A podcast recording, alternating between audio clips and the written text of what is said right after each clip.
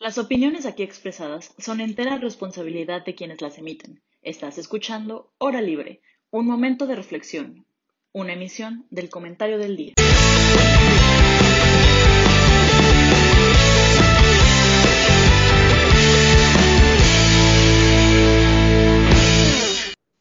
Buenos días, buenas tardes, ¿cómo están, y caballeros? Gusto estar con ustedes el día de hoy en nuestro bellísimo cierre de temporada de Hora Libre. ¿Esta es qué? ¿Nuestra tercera temporada, caballeros? Tercera temporada. ¡Cuánto orgullo! Sí, deberíamos sentirnos orgullosos. Este, como saben, nosotros disfrutamos mucho de hacer este programa. Lo hacemos por ustedes, pero la verdad es que también lo hacemos por nosotros. Así que el día de hoy vamos a tener un, un programa en el que simplemente vamos a estar platicando diferentes cosas, de diferentes temas. Y nos acompaña casi todo el cast de Hora Libre. Se van a unir un par de personas más adelante, pero primero permítanme presentarles a mi estimado compañero Sergio Hayen. Sergio, ¿cómo estás? Jaime, buenas tardes, ¿cómo están? Igual a todo el equipo y antes que nada más felicitarlos a ti, a Fer y a, a Joaquín porque pues ya graduados, muchas felicidades. Efectivamente, el martes pasado Joaquín Fer y yo terminamos la universidad, aunque no lo crean. Este, nosotros todavía no, no, lo creemos. Y justo es muy buen cue para presentarte a ti, querida Fer. Fer, damas y caballeros, no sé si lo he dicho antes, pero fue la primera alumna de la carrera de gobierno en toda la historia y hoy ya es licenciada. Querida Fer, ¿cómo estás? Hola, hola, bien, bien, feliz de estar aquí con ustedes y obviamente feliz de estar graduada por fin después de tanto tiempo. Se me hizo eterno, pero ya por fin. Este, pues muchas felicidades, Jamie y Joaquín, y nos vemos en la graduación para enfiestar y para festejar. Sí, suena increíble cuando lo planteas así, definitivamente. Y justo también sirve para presentarte a ti, mi estimado y querido Joaquín Rincón, economista extraordinario. ¿Cómo estás?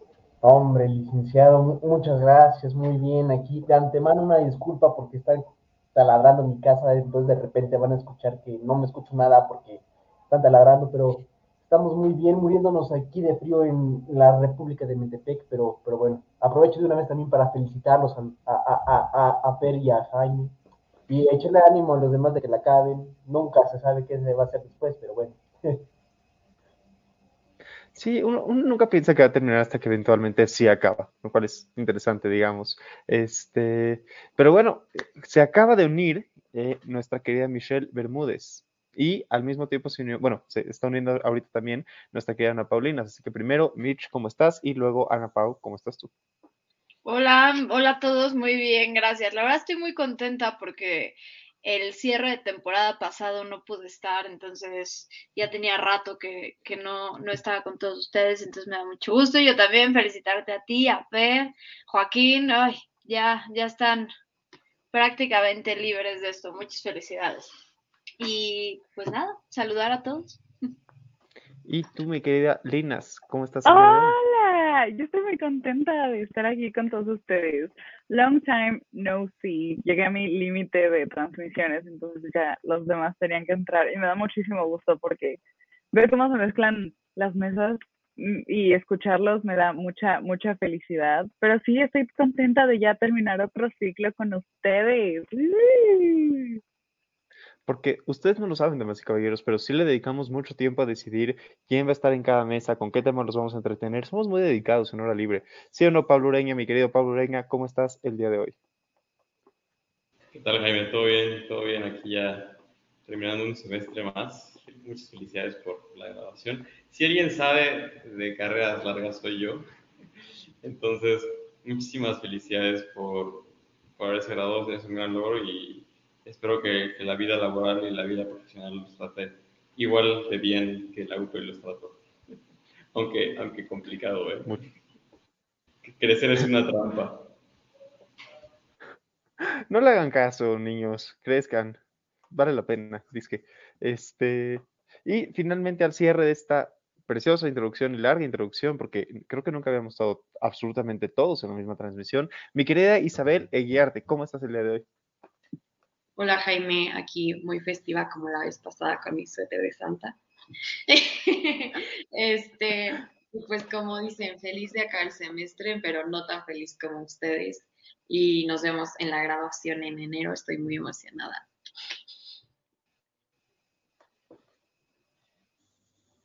Definitivamente hay razón para estar emocionado. Pero bueno, este, antes de que nos metamos más a fondo en el hecho de que estamos graduados, ¿por qué no aprovechamos para empezar a platicar de otros temas? Normalmente, como ustedes están acostumbrados, la persona que abre el programa y que conduce plantea una pregunta para todos los demás. Esta vez vamos a hacerlo diferente. Fer, ¿de qué tienes ganas de hablar? Ala, no estaba lista para esta pregunta. Eh, pues, Juaco me acaba de proponer con esa seña que hablemos de la Fórmula 1. También aquí Pablito y e Isa son también seguidores del deporte. Desconozco si hay alguno más aquí el team, pero pues podríamos hablar de qué creen que va a pasar en la siguiente carrera, este, ya, ya la final Abu Dhabi, eh, que como sabemos están peleando el campeonato y están empatados en los mismos puntos los dos punteros del campeonato. Entonces, este, pues Juac, ¿tú quién crees que gana? Desgraciadamente, yo creo que va a ganar Hamilton. Lo digo ¿Por qué desgraciadamente? Es bien Porque chido. yo quiero que gane este Verstappen. Yo ya quiero que cambie esta cosa, nuevos aires, ¿no? Si estamos pidiendo nuevos aires en la política mexicana, pues es, es igual mismo pedir nuevos aires en la Fórmula 1. Ya, ya empiezan a dominar los chavos de 22 a 24 años. Ya empieza, entonces ya Hamilton ya va para afuera. Chiquito Pérez se va a quedar porque él es este, una perpetuidad en esa Fórmula 1. Pero bueno, yo siento que va a ganar Hamilton, desgraciadamente. No sé qué lo opinen los demás. Ana Pavoy seguro Pues es fan de Hamilton por toda su, su push social que tiene. Pues no, o sea, mira, ahí les va. Me metí a la Fórmula 1 porque el Chiquitriquis se metió a la Fórmula 1 y pues ya lo teníamos que hablar. Entonces, este, empecé a ver las carreras y obviamente como que no le entiendes. Y yo hablo desde la perspectiva principiante. Audiencia, si hay alguien que apenas está en la Fórmula 1 porque tienen este tipo de personas y amigos que son bien intensos con la Fórmula 1 y no les entienden, chico y chica, yo te entiendo. Este, entonces empecé a ver las carreras y empecé a ver como todo este choque que hay contra Hamilton y la neta es una buena persona, es un vato que sabe perder cuando pierde, es un vato que sabe ganar cuando No, gana. yo ahí desacuerdo. No Esperen, esperen, Dice como, cosa. les da, les da la, les da, con que les dé la mano ya está bien. Hay, hay otros vatos que se enojan y se dan la vuelta y no los pelan al ganador y así. Y mínimo Hamilton puede poner cara de fuchi caca, pero, o sea, los abraza, ¿sabes? Y bueno, en ese sentido. Y después, bro, el vato está cañón. O sea, la forma en la que fue del décimo lugar al primer lugar en Brasil estuvo muy cañón. Y ahí dije, he's going places. Y ya, nada, el chico es amigo porque es mexa. Y mm, hay uno muy guapo, que creo que es Leclerc. Mm, Hay muchos. Y ya. Este, ahí termino mi intervención. Es Leclerc. Es Leclerc. Fun fact, Jaime y yo hicimos una La encuesta en la UPE para ver quién era más guapo, si Gasly o Charles Leclerc. Fue una apabullante victoria de Leclerc. Paréntesis. Claro. Pero muy apabullante, claro. muy apabullante. Había sido una cosa ridícula, había quedado como 32, una cosa así. Pero, a ver, Ana, ¿quién- Pau- la Ana Isa- Pau la defiende muy bien su punto, Joaquín. Ana Pau defiende muy bien su punto, Joaquín. Creo que tiene argumentos sólidos, un buen, una buena estructura de discurso. De que Charles Leclerc es el más guapo o de que Hamilton es buena onda porque puede chocar a su rival, casi mandarlo al hospital y celebrar en Silverstone como si hubiera ganado ya el campeonato del mundo. No sé cuál de las dos, pero no. Aquí respetamos a Hamilton, pero no nos cae bien. Isa, siento que tienes mucho que decir del tema. No, no tanto, pero coincido con esto que dice Joaquín. O sea, hubo una carrera el año pasado que el comentarista dijo, este, en la Fórmula 1, pase lo que pase, siempre gana Hamilton y espero que mañana no sea eh, que se cumpla eh, ese dicho. Pero bueno, no sé, lo que sí estuvo claro en esta temporada es que Hamilton y Verstappen estaban en otra liga totalmente. O sea, ganarles por tanto tiempo de verdad sí está cañón. Incluso, o sea, Bottas y, y a Checo tenían el mismo coche, ¿no? Son el mismo team, Hay, ¿no? hay- hay- hay un debate respecto a eso. O sea, lo- los equipos sí tienen en, en esencia el mismo coche en chasis y en motor, pero, pero las configuraciones varían bastante y, y generalmente usan el segundo asiento para hacer pruebas eh, en, en las prácticas y esperando que no lleguen a quali, pero muchas veces en quali todas hacen pruebas para, para ver cuál es la configuración del motor. Y este, también depende mucho de la estrategia de carrera. O sea, eh, a Max Verstappen, que a lo mejor le interesan que sea un poco más veloz en las rectas y así configuran distinto el motor en, en lugar de a Checo, ¿no? Que a lo mejor están en un pace más constante, menos agresivo. Entonces, sí varía mucho. Es el mismo coche, pero la configuración es totalmente distinta. Quiero, quiero hacer un pequeño paréntesis al respecto. El Pablito no solo es técnico en sus términos de economía, sino también es técnico en sus términos de Fórmula 1. Y ya, entonces El Pablito, el Pablito es técnico en todo lo que habla. Soy todo un tecnócrata, técnico. en todo lo que hablo. Por desgracia. Nueve de cada diez palabras que dice Pablo son técnicas. Este, hay un, hay un Yo- tema, hay un tema de hecho que me, que me trajeron a la cabeza ahorita acerca de los super teams, de, de estos super equipos que se dan en todos los, en todos los deportes. La idea es la siguiente, ¿no? Imagínate que super tú- team.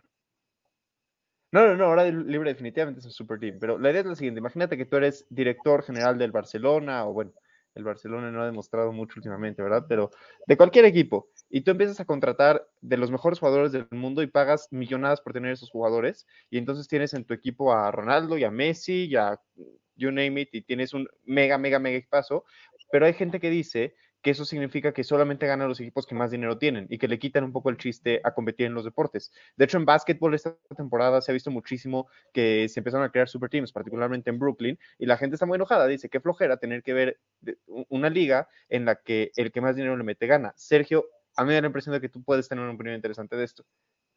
¿Son justos los super teams o no son justos los super teams? Pues mira, yo te lo puedo decir desde el punto de vista del fútbol, porque yo soy muy fan del fútbol y, y se da mucho en el fútbol, ¿no? Y tenemos, por ejemplo, este año, cómo se armó el París, que compraron a Messi, compraron a Donnarumma, que es el actual mejor portero del mundo según eh, France Football. Eh, o sea, se reforzaron muy chido.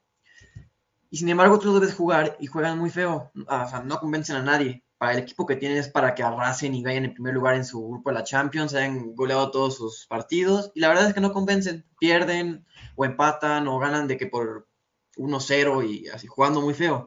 Y hay equipos, por ejemplo el Atlas, que va a jugar la final este fin de semana, que está entre las nóminas más baratas del fútbol mexicano, que digo, no es comparación con Europa, pero teniendo a, equipos como el Monterrey, el Tigres, el América, que sí gastan mucho más dinero, y tienen un equipo como el Atlas, que dentro, está dentro de los tres o cuatro más, bueno, que menos invierten en el fútbol mexicano, eso habla que no todo en el deporte es el dinero. Obviamente sí influye mucho, porque pues el, por ejemplo, el PSG lleva ganando su liga los últimos 10 años porque compra jugadores caros, jugadores muy buenos y les da ventaja.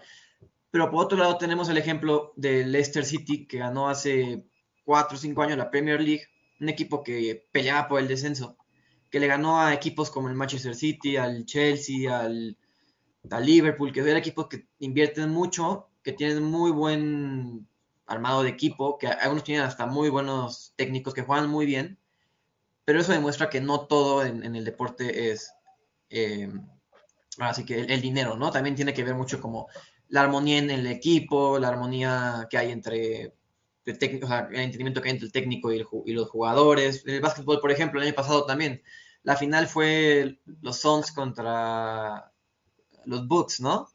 Y creo que los dos equipos tenían mucho sin llegar a la final, eran equipos que nadie daba un quinto para que llegaran a la final, equipos, no sé si con nóminas bajas, pero no eran los, los típicos equipos que desembolsaban mucho dinero. Entonces eso habla mucho de que, o sea, sí el dinero es importante, pero no lo es todo en el deporte. Pues no sé si, no sé si nóminas bajas, es, la forma que los describiría, pero justo eh, si, si, hay un tema de que tanto Milwaukee como Phoenix son considerados mercados chicos comparado con ciudades como Nueva York, Los Ángeles, Miami, este, Boston, que son ciudades mucho más grandes con mucho más dinero. Entonces se entiende que, o sea, fue, muy interesante ver una final de equipos pequeños. Es como cuando llegan a, a, las finales en el fútbol mexicano equipos de Monterrey, de Guadalajara y de la Ciudad de México. Dices, bueno, pues sí, aquí hay todo el dinero necesario, pero cuando llegan equipos que no necesariamente este, que, a los que no necesariamente se invierte dinero, como bien decía Sergio, el Atlas se pone muy interesante, ¿no? Y bueno, eh, justo siento que la pregunta que queda un poco en el aire, Mitch, y te la disparo a ti, es si son justos estos equipos, o sea, es justo que le dedique, que, que, que un equipo sea exitoso porque le dedicaste muchísimo dinero. O sea, ¿qué, por, qué, un equipo tendría derecho a usar más dinero que otros? Hay deportes donde se limita la cantidad de dinero que le puedes pagar a un jugador para, para no llegar a estos tipos de temas. Este, ¿Tú qué opinas? ¿Es justo o no es justo? Yo creo que para hablar quizás de la justicia en ese aspecto habría que hablar como de qué tanto se compromete la competencia, ¿no? O sea, no se trata de si le metes más dinero o no y ya, o sea, es como si le metes más dinero, eso compromete la competencia o no, o sea, representa una ventaja o desventaja clara para otros equipos. Y la verdad es que yo creo que depende muchísimo, es algo que no se puede generalizar. En la Fórmula 1, por ejemplo, pues yo creo que un poquito sí, ¿no? Pero, pero es lo que decía Pablo, o sea, ahí el, tema de la regulación de los coches y así es, es un poco abstracto, ¿no?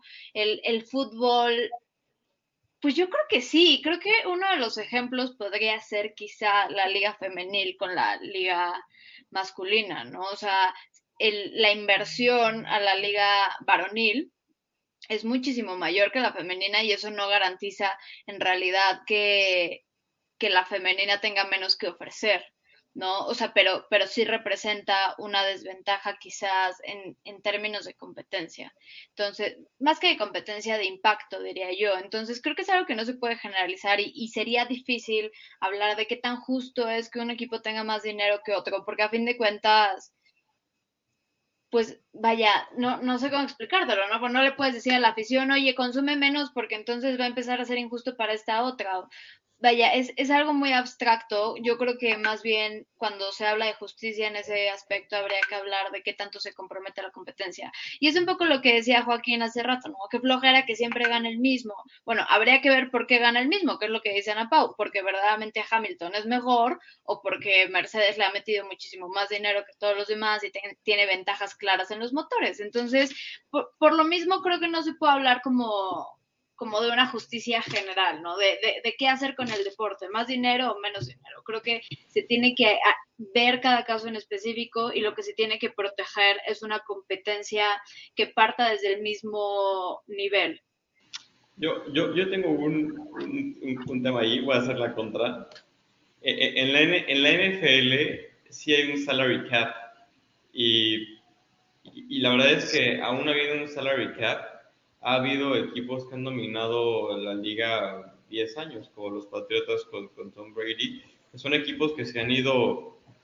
Sucede un fenómeno muy chistoso en la NFL. Como está este salary cap, cada que un equipo gana el Super Bowl, su nómina aumenta automáticamente porque los jugadores cumplen con los objetivos, entonces ahora valen más por tener un Super Bowl encima, ¿no? Entonces, muchos de esos equipos de Super Bowl se deshacen porque el equipo no puede pagar la nómina del siguiente año con el salary cap. Entonces se tienen que reinventar, ¿no? Y conseguir nuevos jugadores que son más novatos, que no tienen experiencia, etc.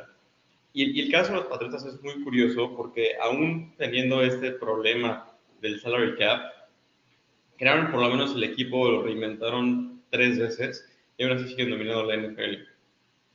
También hay ejemplos como los jugadores de Tampa Bay, que tampoco son un gran equipo, y ganan el Super Bowl ya dos veces.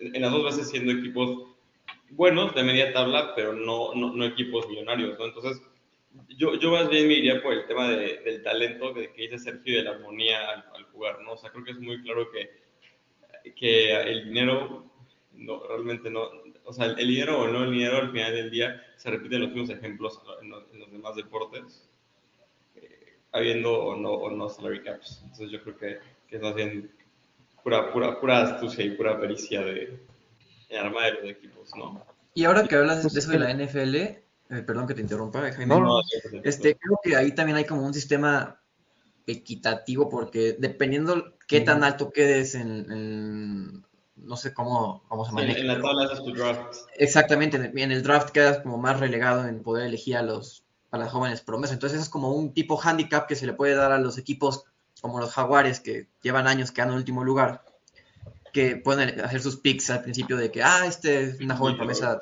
la mejor, la puedo elegir antes que los demás. Entonces creo que eso es una buena manera de compensar un poquito ese, esa El que sea un pésimo equipo. Exactamente. Que digo, siguen siéndolo, pero bueno, eso ya puede ser eh, error de estrategia del coach o del equipo, pero pues tienen como que ese hándicap para poder nivelarse un poquito, cosa que no pasa en el fútbol, o que no pasa en, no sé si en el básquetbol no pase, o en la Fórmula 1 no pase, pero eso ya es por lo menos un avance. Si, hay, si hay un tipo de cap, ya de lo que quería hablar, eh, todos los equipos tienen cierto número, eh, es, un, es un cap es físico, o sea, puedes usar tantos motores, puedes, este, creo que es la más común, tantas transmisiones, y son estándares para todos los equipos, entonces creo que ahí se deja un poco más de libertad en el sentido de que un motor Mercedes funciona mejor que un motor Honda o un motor Ferrari, pero en teoría todos tienen las mismas como reglas de uso para, para funcionar, Entonces también está, esta parte como más de, de regulación, eh, el tema del presupuesto de los equipos. Creo que son todos muy interesantes. O sea, una cosa muy rara, ¿creen que esto pueda ser utilizado, pero en la política mexicana? Es decir, regular más aún, también mediante cualquier institución, llámese INE si quieres tú, eh, propaganda en, en, campañas electorales, eh, no sé, número de spots que puedes poner, número de anuncios que puedes poner, porque cuando empiezan las campañas, o sea, Coajimalpa se vuelve un tendedero de puras este, pancartas de puros tipos ahí y digo, ¿qué pasa si mejor los limitamos y hacemos algo como esto de, del deporte, ¿no? Y también teniendo en cuenta, no sé qué tanto valga, que también a los más chiquitos les des algunas ventajas como pasa en la NFL, ¿no? Que tú fuiste el peor la temporada pasada, vas primero a agarrar lo que quieras. ¿Qué pasaría si aplicas algo así en la política mexicana? Estaría bueno, ¿no? Yo creo primero que, nada, un saludo a, primero que nada, un saludo a Adrián Rubalcaba que llena Coajimalpa de, de sus afiches cada año. Hola. Arriba el medio ambiente. Arriba el medio ambiente. Coajimalpa verde. Yo creo que es interesante, ¿no? Porque justo lo que pasa es lo contrario, o sea, quien, quien le va peor pierde su registro y adiós, ¿no? Entonces, tal vez podría ser como un buen mecanismo, pero desde cierto nivel, ¿no? O sea, siendo que sí tienes que seguir cumpliendo con el 3.5% de los votos para seguir Tampoco, si no se, se aprovecharía O sea, yo me... Ah, bueno. O sea, perdón, es que... Yo, es, es una duda rápida, o sea, lo que se está planteando es que si tuviste más participación electoral, bueno, no, si tuviste como mayor número de votos en las elecciones pasadas, entonces en las que sigue tienes acceso a mayor presupuesto y a mayor número de spots y, a eso, o sea, esa es la propuesta. No sé, más o menos, yo no me lo puse al aire, pero por ejemplo, eh, digamos que los super teams son PRI, PAN y, pues ya, porque ya se acabó, ¿verdad? Ay, Morena, perdón, se me va, es que ese no es equipo, ¿verdad?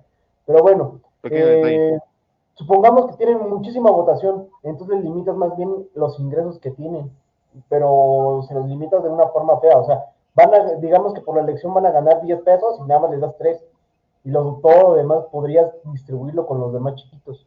Ahora, no sé cómo eso se vaya a prestar para corrupción, pero eso es otro tema. Ah, no, a ver, de que va a haber corrupción ahí va a haber o sea, según yo sí funciona así, donde el, el, partido político que tiene mayor número de votos se le da un mayor presupuesto por parte, o sea, del INE se lo da a ellos. Sin embargo, en los, en los partidos chiquitos, y con lo que dices de redistribuirlo a los chiquitos y darle menos a los grandes porque pues ya tienen popularidad para que quieren más y así, yo honestamente pienso en el pez, es que el pez es, es terrible. Entonces, pienso en el pez y digo, estaría yo feliz. Yo estaría feliz con que el PES le dieran más presupuesto para poner más spots homofóbicos en la tele. Claro que no. Pero a lo mejor el PES es un partido horrible. Pero ¿qué tal si hay uno chiquito muy padre? Todos los partidos son horribles, Ana Pauis. No, porque entonces no, no, o sea, no tendría sentido. O sea, si la gente está votando por más partidos, porque entonces de repente Estado justo, entre comillas, va a decidir que le va a dar más dinero a los chiquitos porque, o sea, porque la prioridad es que haya más partidos. No, no, no, a mí no me hace sentido, porque para empezar, o sea, ni siquiera hay garantía de que pocos partidos sean algo exactamente malo. O sea, un partido es algo malo, dos partidos quizás no sea tan funcional, pero tres, cuatro, o sea, tampoco es algo terrible, hay variedad, siempre y cuando pues, no sean todos iguales. O sea, pero tampoco tenemos que fomentar que haya 50 mil partidos. O sea, yo siento que eso es un mito, un mito que todos tenemos muy comprado de sí, entre más diversificada esté como las corrientes políticas, entonces hay más opción y hay más democracia y hay más contrapesos. Claro que no, y ahí está el Partido Verde que se cambia cada que puede, ¿no? O sea, claro que no. Entonces, no, no veo el argumento, o sea, como un argumento muy sólido que, insisto, que no suene como a justicia patito, de decir, bueno, es que como, por ti- como a ti ya te quieren mucho, entonces le vamos a dar oportunidad a los más chiquitos porque los quieran más. No nos importa porque no, no, no los quieren, nada más que les vamos a dar más oportunidad, o sea, no, yo creo que sería algo terrible.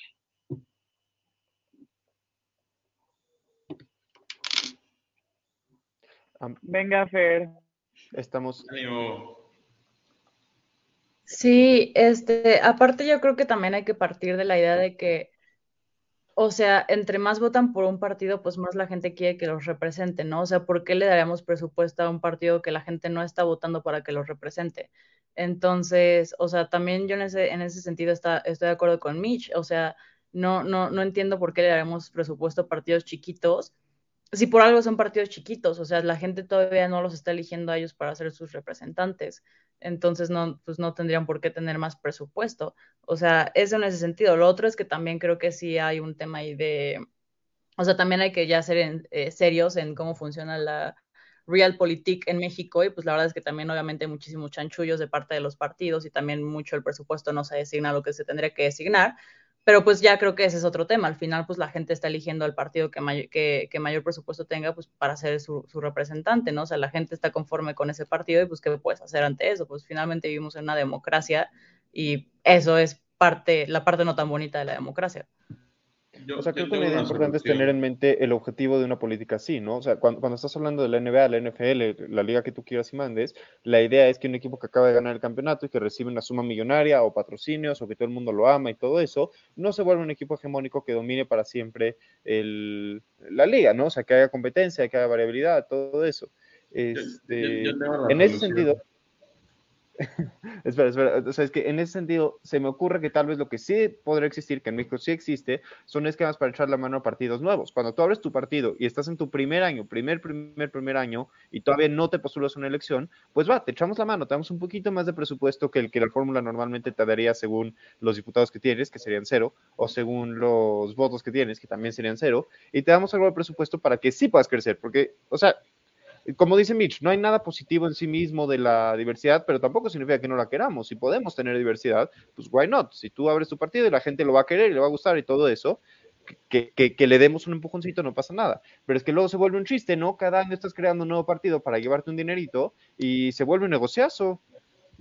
Pues aparte, o sea, estamos de acuerdo que eso es diferente a quitarle a los grandes, y eso es a lo que me refiero, o sea, que le quites a los grandes para fomentar, o sea, te digo, esta como diversificación abstracta de partidos, o sea, realmente no creo que tuviera un buen efecto. Además de que, como dice Fer, o sea, hay que ser bastante realistas, ¿no? Los partidos y los candidatos, todos, vaya, hablando generalmente, porque obviamente no todos lo hacen así, pero es, vaya, es, es una realidad en este país en una proporción considerable usan nada más el presupuesto que tienen asignado y permitido por el INE, pues claro que no. Entonces, entre más le quites dinero a los partidos, yo creo que el efecto no sería más competencia ni contrapesos, sería más corrupción y, y menos competencia justa, porque entonces si yo saco el dinero de otras fuentes, nadie me lo va a regular. Entonces, ahora sí voy a tener una ventaja considerable que nadie sabe, ¿se me explicó? Yo, yo difiero, yo creo que sí deberíamos de quitarle todo el fondeo a todos los partidos. Yo, yo no sé por qué seguimos fondeando proyectos eh, como Morena, como el PRI o como el PAN, como ciudadanos, cuando realmente ni siquiera son partidos afines a nosotros. Deberíamos de, de poder fondear al candidato, ni siquiera al partido, al candidato que los ciudadanos quisiéramos que ganara, como se hace en Estados Sí lo Unidos. puedes hacer. Pablo. Sí, Sí, lo o puedes sea, hacer. sí. Si hay una forma en la que tú como particular puedes Sí, sí, hacer pero yo no donaciones. quiero, o- no, no- no es tanto yo como particular quererle donar a alguien, yo más bien quiero que mis impuestos no se usen para, para financiar partidos políticos. Pero es que si les... Es que tus impuestos ya no son tus impuestos. Por eso, Pero o es que sea, aparte lo- en lo- México los impuestos deberían de beneficiar al pueblo. A, a mí- a mí, a mí que me va a beneficiar apoyar un proyecto putrido como Morena o como el PRI o como el PAN. O sea, re- real- realmente no, no me da ningún beneficio directo. Preferiría que se gastara en otras mil cosas que, que, que en poner partidos políticos que al final del día usan para puras estupideces. Y, y, y todos estamos claros con eso. O sea, yo estoy de acuerdo contigo en que la neta, no, no, o sea, no, no está todo bonito financiar a los partidos políticos. Yo también tengo mis asegúnes al respecto, pero también tampoco confiaría tanto en este país en que puedan los, los particulares financien, porque, o sea, vivimos en un país donde la lana, el lavado de lana y, y el, y el crimen organizado es, es un tema, o sea, sí es, sí es un problema. Y yo la neta eso- no eso- pero eso es jalaría. implementación. O sea, si, si, si, si, si es Sí, una pero sabemos que en México imple- o sea, sabemos que en. México el Estado de Derecho es simplemente teoría, no existe. Entonces, o sea, literal, ¿de qué te sirve poner en la ley todas las reglas para, la- para que alguien financie a un candidato si sabes perfectamente que al final se lleva bien con el ar- que por lo lo menos que por lo menos ese dinero no es dinero público. Pero sí queremos tender a eso, ¿no? Sí, pero, o sea, pero todavía no, yo también como Fer creo que, o sea, por supuesto que estaría padrísimo que no, que el gobierno no tuviera que pagar a los partidos y que las personas financiaran y, y- sí, o sea, no suena mal. Yo, o sea, no, no, no estoy de acuerdo, pero yo creo que el efecto no sería el que esperan, igual que Fer, en la realidad, por lo menos actual. O sea, Pero lo- ya, está, ya hoy está mal, o sea, ya hoy se usan los fondos para otras cosas. Entonces, mínimo, mínimo, mínimo en esta solución, los fondos no serían públicos. Y, y se puede solucionar muy fácil con una implementación tipo blockchain o algo así. O sea, yo preferiría que ese dinero se utilizara para programas sociales que, que para andar fondeando a Claudia Sheinbaum encima de una combi con cumbias en la colonia centro. O sea, eso, eso Campeón, la mitad de tu población vive en pobreza, no me vengas a hablar de blockchain. No, ah, y aparte fuera de eso, siempre van a encontrar la forma del final, del final agarrar lana de- del, del presupuesto para, para hacer sus campañas. O sea, ahorita tenemos a Sheinbaum que se aprobó 400 millones para, para promoción de actos de- del gobierno. O sea, al final siempre van a encontrar el hilo negro y siempre van a encontrar la laguna en la ley para lograr, para lograr ese cometido. O sea, entonces, pues la neta, no sé, no hay solución porque A ver, perdón, en les, chavos. les te- les tengo una pregunta, les tengo una pregunta, y creo que sí vale la pena hacerla justo aquí ahora, tomando en cuenta lo que pasó la semana pasada con Fer, Joaquín y yo, que nos graduamos. Este, siempre hablamos aquí de este tipo de problemas, ¿no? Y muchas veces tenemos este tipo de conclusiones, de que hay cosas que simplemente no podemos cambiar. Este, platíquenme todos ustedes, ¿de qué sirve haber estudiado una carrera en gobierno o economía, y o economía, dependiendo del caso? O sea, ¿Cuál es el beneficio de estudiar una carrera así, sobre todo en un país como el nuestro? Si estás en, Estados Unidos, en Noruega, en, en algún otro país donde las instituciones funcionan al pie de la letra, entiendo, quieres ser parte de este gran mecanismo que, que llamamos Estado para tratar de mejorar la vida de los ciudadanos. Aquí en México, ¿cuál es ese valor agregado de haber estudiado gobierno, haber estudiado economía? Y empiezo con Pablo. Yo, porque yo tengo que ser el pesimista. Darte cuenta, amiga. Yo empecé estudiando esta carrera creyendo que yo podía llegar al servicio público y cambiar las cosas, pero entre más fui avanzando en esta hermosa carrera, y llevo varios años avanzando en esta hermosa carrera, me he dado cuenta que, que la situación en México nunca va a cambiar, ho- honestamente. O sea, por, por más esfuerzos individuales que se vayan a hacer, se necesitaría realmente un colectivo verdaderamente enorme y representativo para cambiar este país, porque está podrido desde el centro. O sea, pudiéramos darle las manitas de gato que pudiéramos darle, y, y yo estoy seguro que muchos de ustedes, creo que me corté. O sea, ¿no? Ah, pudiéramos, pudiéramos, eh, o sea, yo sé que muchos de ustedes cuando lleguen al servicio público van a hacer un trabajo verdaderamente extraordinario y van a poder a lo mejor cambiar algo chiquito en su ámbito, pero para cambiar el core de este país y para llegar a un puesto donde realmente signifique algo cambiar, imposible. Entonces yo, yo me di cuenta, yo me di cuenta amigos con esta carrera. Mitch, por favor, danos un poco de esperanza. Claro que sí, yo estoy fuertemente en contra de eso, fuertemente en contra de eso. O sea, por supuesto, mira, aquí hay dos escenarios, ¿no?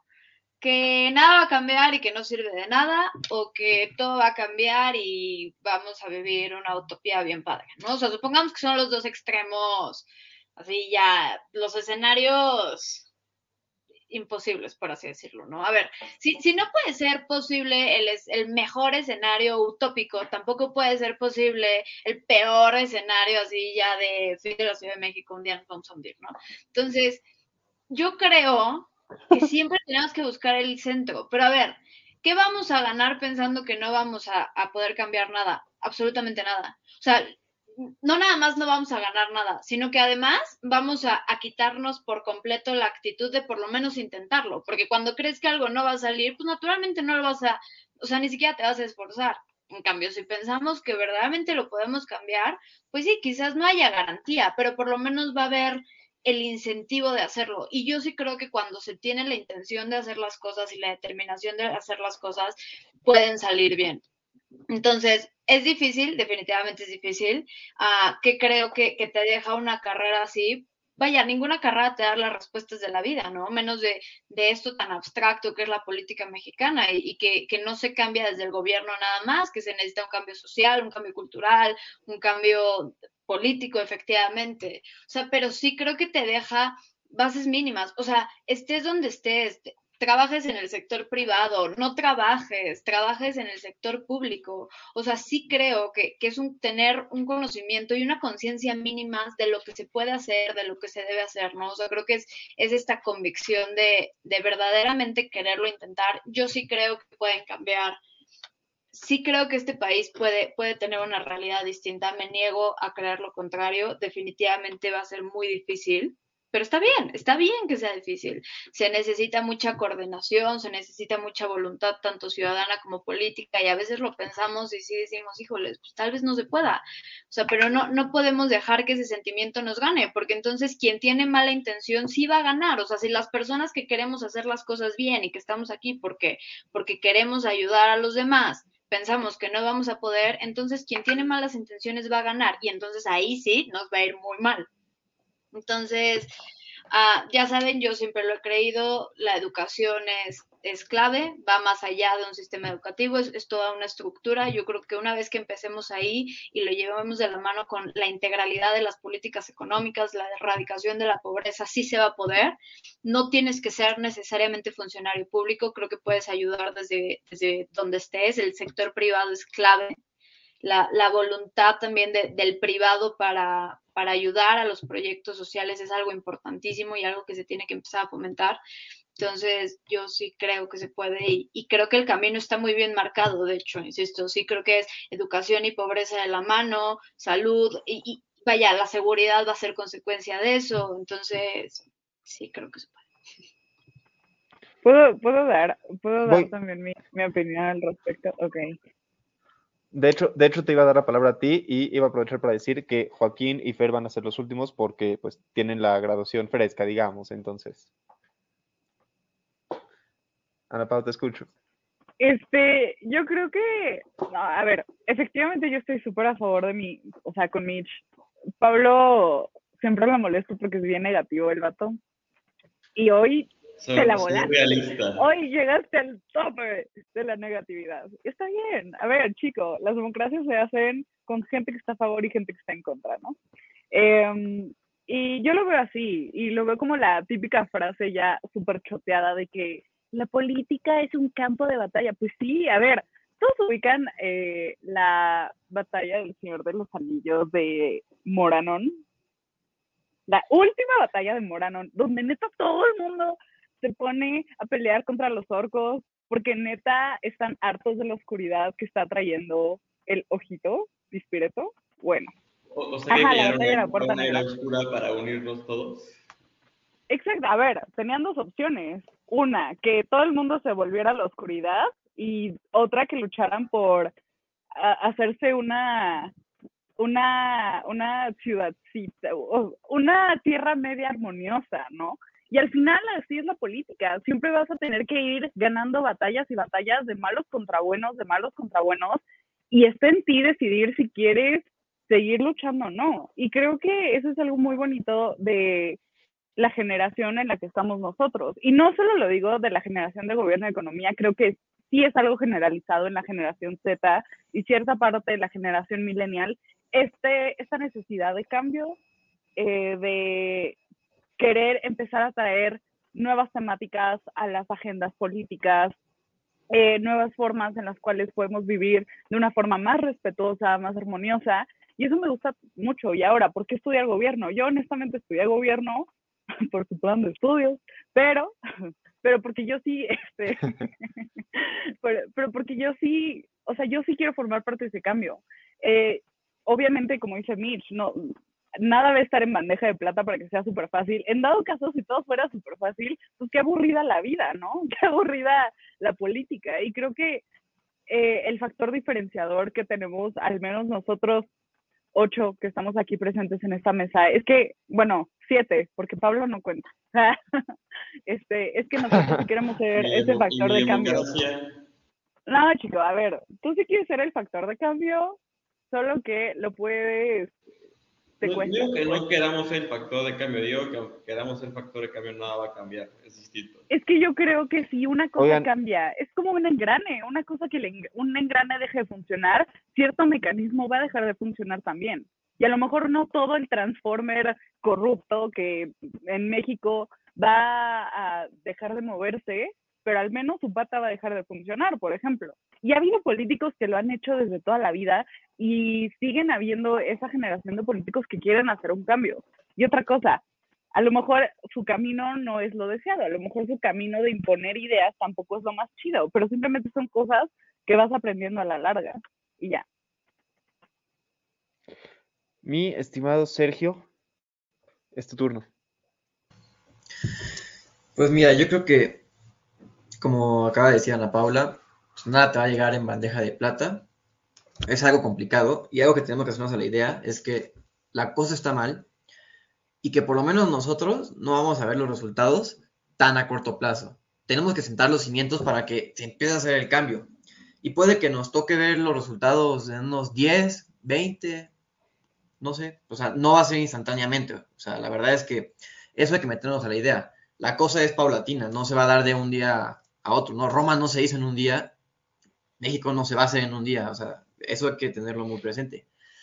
Y yo creo que justamente la idea de, de estudiar esta carrera, que es bastante nueva, la primera generación acaba de salir, este, entonces, es empezar a, a forjar, o sea, la universidad está empezando a forjar estos pilares que van, a, que van a ser la estructura, que van a poner los cimientos para que en un futuro México sea más sólido, tenga o sea, que tengan una buena estructura para poder crecer hacia arriba y no se vaya a derrumbar tan fácilmente. Entonces yo creo que esa es la razón por la que la mayoría estamos estudiando esta carrera, porque queremos ser, ahora sí que motores de cambio para impulsar a México en un futuro que sea una mejor sociedad. Obviamente no es fácil, obviamente van a haber tropiezos, obviamente también van a haber triunfos, pero pues como eso es lo que yo digo, que es un proceso largo, van a haber fracasos, pero que sí se puede lograr.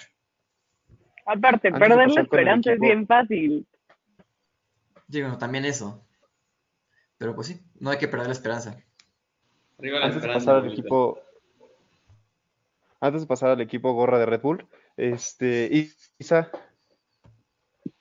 Pues yo sí me he preguntado en las últimas semanas como qué tanto he aprendido en la escuela, ¿no? Como que es un proceso gradual y como va siendo tan poco a poco que creo que es muy difícil darte cuenta cuando ya aprendiste algo o cuando ya cambiaste tu modo de pensar o así. Pero creo que si nos remontamos a las personas que éramos hace siete semestres empezando la universidad o volviendo a empezar la universidad, vaya. Este, creo que sí hay un cambio evidente, ¿no? O sea, siento que al menos de mi parte hubo una apertura hacia otro tipo de pensamientos, entender este, diferentes realidades, etcétera. O sea, no, no, solo con mis compañeros, sino como creo que la carrera, como, como dicen, es como el lente que ves el mundo y creo que sí es cierto, ¿no? O sea, al final del día te das cuenta. Este, si estuviéramos estudiando arquitectura, pues tal vez nuestro podcast se, se trataría de qué cemento es el mejor para construir las casas, ¿no? Entonces, entonces creo que... Desde el año pasado está cemento Cruz Azul. Este, pero tenemos que asumir como la responsabilidad que conlleva tener como todo este conocimiento en cosas que son tan eh, importantes para, para todas las personas, ¿no? O sea, no, no caer en en el estereotipo que tiene AMLO de los economistas que son unos egoístas, porque creo que fácilmente podremos serlo, fácilmente entendiendo cómo se mueve el dinero, entendiendo el impacto de las políticas en los mercados, eh, en los movimientos de la tasa de interés, etcétera, cosas que, que ya hoy en día entiendes y lo ves como algo cotidiano, pero se te olvida que para el 99% de la población no ni sabe qué es ni, ni cómo realmente impacta al final del día en su vida normal. Entonces creo que sí es una responsabilidad eh, personal que cada uno de nosotros tenemos que asumir. Este, pues sí, como que ciertas cosas que no te cuesta nada explicárselo a gente con la que convives diariamente, eh, puedas como ayudar a eso. Entonces creo que ahí radica la importancia de estas carreras y, e ir más allá, ¿no? Este, a, a comunidades que tengan todavía menores oportunidades de, de estudio. Pues, doctor, licenciado, maestro, profesor Rincón. Hombre, no, hombre, muchas gracias. Para empezar, yo creo que todos estamos abordando el problema, como todos los economistas y de gobierno que pues, también llevan materias de economía, están tratando de verlo, todo desde el punto macroeconómico, ¿no? Y eh, ahí el problema, yo digo, porque todo tiene que ser más bien cambios microeconómicos. No lo digo yo, también lo dice la ciencia económica. Estamos viendo todos de que es que podemos llegar a tal puesto, podemos llegar a tal lugar y podemos hacer cambios macroeconómicos. No, no va a poder hacer, hacer así. Sí, hay que luchar batallas, sí, pero hay batallas que no se pueden ni luchar. Llámese unas cuantas de este sistema podrido que ya está infestado de corrupción y dices tú, lo quiero sacar la corrupción de aquí y pues te terminan tocando la culebra, igual que a Colosio, ¿no? Entonces hay que tener en cuenta eso y que no es como que vamos nosotros a llegar y decir, vamos a poder cambiar este sistema para un bien implementando X o Y cosa, porque siempre va a haber traba. Traba de burocrática o de a quién le estás presentando las cosas, porque siempre van a decir, ok, pero ¿qué beneficio me va a traer? Y eso es en todos lugares, está bien. El chiste es buscar dentro de nosotros, como bien lo decía Isa, buscar permear lo que más o menos sabemos, ver qué es lo que se puede hacer, porque los cambios no van a venir de arriba. Todo, todo supone que todo, Andrés Manuel está diciendo lo mal, no es barrer las escaleras desde abajo, digo desde arriba, es barrer las escaleras desde abajo y poner una, un cimiento, si tú quieres decirlo, pero no son cimientos, es nada más cambiar algunas cosas, algunos chips y, empezar como a permearlo. Digo, no va a ser para nada rápido, porque la única forma de poder renovar un sistema de, gobierno y ver si te sale bien o te sale mal, pues es con una revolución, un golpe de Estado o con lo que tú quieras, con eso sí lo cambias radicalmente. Y esos cambios que nosotros estamos proponiendo y toda la cosa, yo siento que van a ser chiquitos y además de que son chiquitos, tienen que ser perdurables a lo largo del tiempo. Y hay otro problema con el cual nos enfrentamos aquí en ese sistema político, ¿no? Que cada seis años todo, todo cambia, todo, y sin importar si sigue el mismo partido o no sigue el mismo partido, todo cambia. Entonces, para poder cambiar eh, esta cosa y si sí sirve tu carrera, pues yo siento que más bien sirve para poder sobrevivir a este mundo y ver si todos están remando a la izquierda, pues rápido tú saber que todos están remando a la izquierda y remar hacia la izquierda y pues seguir la corriente, porque si la tratas de cambiar, pues va a ser difícil. Es como de dile al mar que cambie la, el oleaje hacia el otro lado, pues es imposible, ¿no? Entonces yo siento que más bien estudiar una de esas licenciaturas, economía, gobierno, te ayuda más o menos a, a tratar de, como decir un chiste en primeros semestres, el trabajo de un economista es predecir por qué va a haber un cambio y después de que no se hizo ese cambio, su trabajo es decir por qué no hubo ese cambio. Entonces, es literalmente lo que tenemos que hacer, tratar de ver hacia dónde van las cosas, ver si van para bien o van para mal y tomar alguna ventaja comparativa de ello. No vamos a poder hacer un cambio radical, solamente vamos a poder sobrevivir, yo siento, y entonces ya cuando tengamos alguna oportunidad por ahí, posiblemente podamos cambiar algo. No los desanimo, pero pues está este mundo llamado México. Pero tampoco los animo, dice. Muy bonito. Y pues nada, ya con eso yo finalizo. Licenciada, ni siquiera le voy a dar la palabra, usted tómela.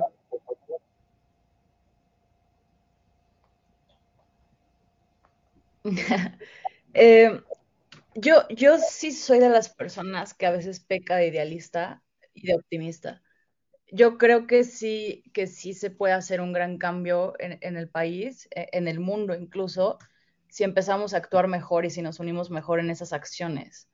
Eh, yo, he, o sea, bueno, he pensado mucho, he analizado mucho y he llegado a la conclusión de tres cosas que creo que, que tenemos que hacer para mejorar este país para mejorar eh, las instituciones de, este país y, se las voy a compartir. La, primera es ser valientes.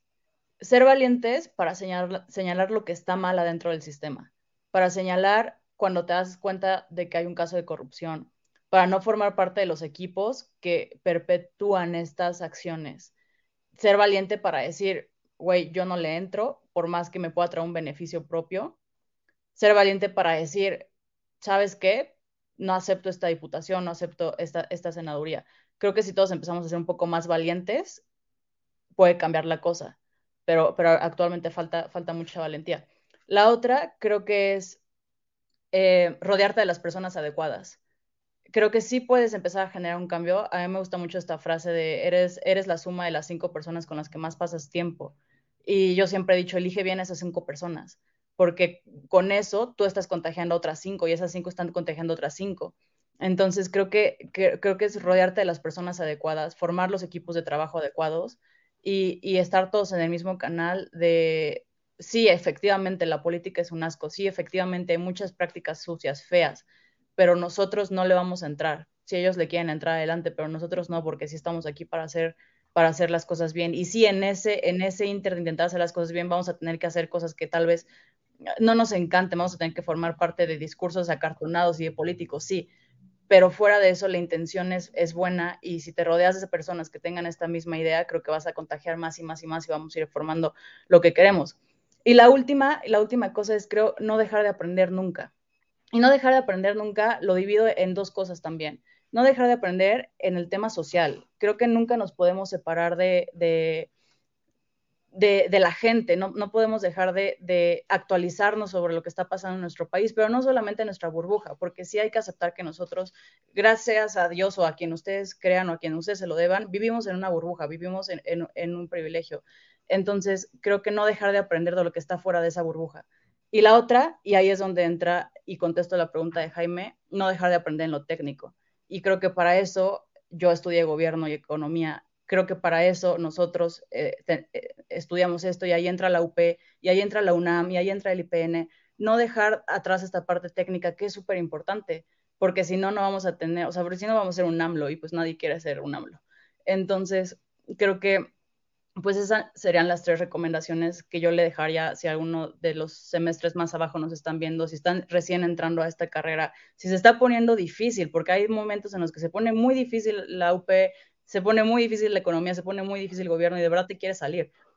No lo hagan, no lo hagan porque sí es necesario, porque cuando terminas la carrera y vas hacia atrás, dices, ya estoy listo, sí estoy listo para no dejar de aprender y para, creo que lo principal, pues para empezar a construir un, mundo mejor.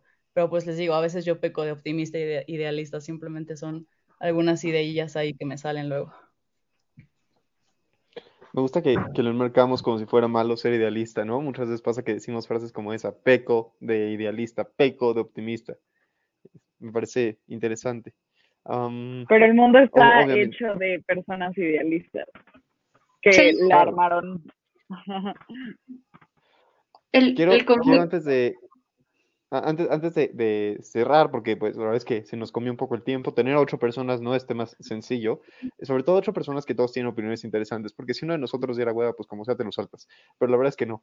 Este, que, quiero escuchar un último comentario de Mitch y nada más recordarles que, que tengan esperanza o no, es una decisión de ustedes, pero lo cambien o no, lo- lo- actúen sobre ello, eso sí es una responsabilidad.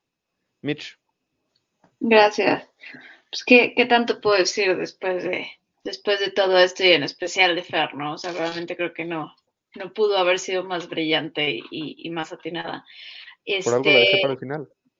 Sí, yo, pues igual que ya, o sea, creo que, que algo bonito para cerrar eh, esta temporada es, es justamente, yo, yo creo que el bien mueve, ¿no? Y, y ese bien, nos- y si todos creemos que realmente las cosas pueden ser mejores, pues que nos mueva. O sea, hemos hablado muy mal de, de, bueno, no, no hemos hablado muy mal, digamos que hemos sido muy críticos de este gobierno en más de una ocasión y, y- y nos hemos mostrado en contra de, muchas de las decisiones de Andrés Manuel, ¿no? Pero creo que a fin de cuentas, si Andrés Manuel algo sí ha demostrado es que tenía convicción en el que él creía que era su proyecto y hoy es presidente, ¿no? Entonces, yo creo que no podemos hacer menos que tener el doble de la convicción que ha tenido más si nosotros creemos que, que lo que podemos hacer es, es todavía más eficiente y mejor.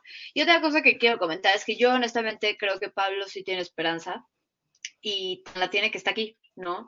Y, y vaya, si, si van a ser pesimistas y, y- y van a creer que pues, quizás nada se pueda cambiar, entonces por lo menos creo que pueden hacer un poco lo que hace Pablo, ¿no? Porque Pablo, Pablo lo ve difícil, pero Pablo está aquí y Pablo tiene tres temporadas, re- o sea, buscando decir qué es lo que está mal, lo que se puede hacer mejor y Pablo tiene un Twitter muy muy activo, ¿no? Entonces creo que independiente lo que lo que Jaime dice, ¿no? O sea, si vas a tener esperanza o no es tu decisión, pero independientemente de eso no podemos dejar de señalar lo que claramente podría funcionar mejor. Que a fin de cuentas es la intención de todo esto, ¿no? Pues eso es todo. Gracias. Creo que, creo que fue un gran cierre de temporada, ¿no? O sea, la verdad es que ni siquiera sabíamos bien bien por dónde nos iba a llevar todo esto, pero creo que hablar de deportes, hablar de cómo se pueden aplicar estos mecanismos a la política y terminar hablando de si tenemos o no esperanza y de, de, ese tipo de cosas que, que nos interesan, que nos gustan, que pretendemos usar para hacer cambios, creo que, creo que es una buena forma de cerrar. Este, si, si, si pudiéramos, si pudiéramos seguir diciéndoles lo mucho que nos interesa que este país cambie, este país mejore, créanme que lo haríamos. Desafortunadamente ya nos quedamos sin tiempo. Este, primero que nada, le queremos agradecer muchísimo a la plataforma Comentario del Día por darnos este espacio, por tenernos siempre la apertura de que podamos venir a dar nuestras opiniones, externar nuestras ideas, particularmente al profesor Eduardo López Chávez, que es nuestro sensei y que nos ha permitido tener de nuevo este espacio de hora libre. Este es un programa que, en el que nos divertimos, platicamos, jugamos, la pasamos bien. La verdad es que eh, sí, sí, sí creo que lo disfrutamos tanto o más que ustedes, pero esperamos que ustedes también lo hayan disfrutado. Síganos en redes sociales en flow.page, diagonal hora libre, libre flow.page, diagonal comentario del día y flow.page, diagonal voces universitarias. No olviden que aquí estaremos de regreso en enero. Estamos muy agradecidos con ustedes por haber estado con nosotros, muy agradecidos con las personas que se toman el tiempo de conectarse una hora, 45 minutos a la semana y vernos, escucharnos, comentarnos también, porque muchas personas nos comentan, nos comentan en YouTube, nos hacen llegar preguntas, así que se los agradecemos mucho. Este, profesor, no sé si quiera pasar a, aquí al, al foro también a despedirse.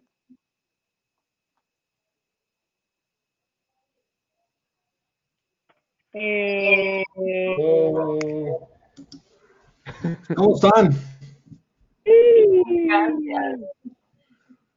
Qué gusto verlos. Oigan, excelente temporada. La verdad es que, a diferencia de la anterior, que nos tocó cuestiones un poco más electorales, esta temporada fue de mucha más reflexión. Y, por supuesto, muchas felicidades a, a Fer, a Jaime y a Joaquín. Joaquín que se unió recientemente al, a- al equipo de, de Hora Libre. Pero felicidades a los tres por haber terminado la carrera. Eh, los demás, pues ya pronto. Pablo, tú tienes muchas esperanzas. Digas lo que digas, tienes muchas esperanzas. eh, Pues, eh, soy realista, pero me gustaría que las cosas fueran distintas. Sí, pero también en, en ese realismo siempre, siempre existe la esperanza de que las cosas puedan estar mejor. Un poquito eso es algo, eso es algo, algo muy noble de, de- de las personas. Eh, los ocho han hecho un gran trabajo en, en- en estas emisiones y pues lo único que me resta es eh, pues desearles lo, lo mejor a su audiencia y a todos ustedes en estas fiestas. Este, y pues ya regresaremos, regresaremos en enero porque viene un año muy interesante también y ahí sus voces cuentan mucho. Muchas gracias. Damas y caballeros, felices fiestas, felices vacaciones. Muchas gracias por estar con nosotros y nos vemos en enero aquí en Hora Libre. Gracias. Cuídense mucho. Volveremos más fuertes. Felices fiestas.